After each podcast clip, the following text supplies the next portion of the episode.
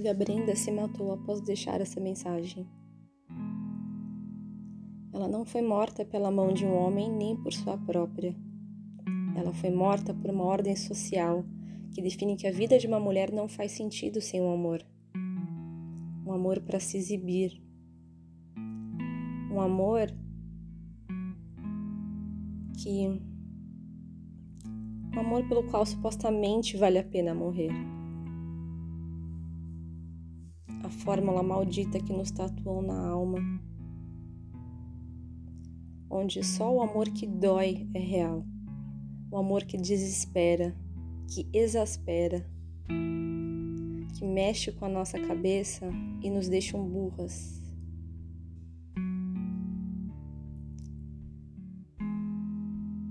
Há dois tipos de relacionamentos na vida: os que nos inspiram a dar o nosso melhor e os que nos destroem, os que nos dão paz e os que a tiram. Não sei por que escolhemos errado na maioria das vezes.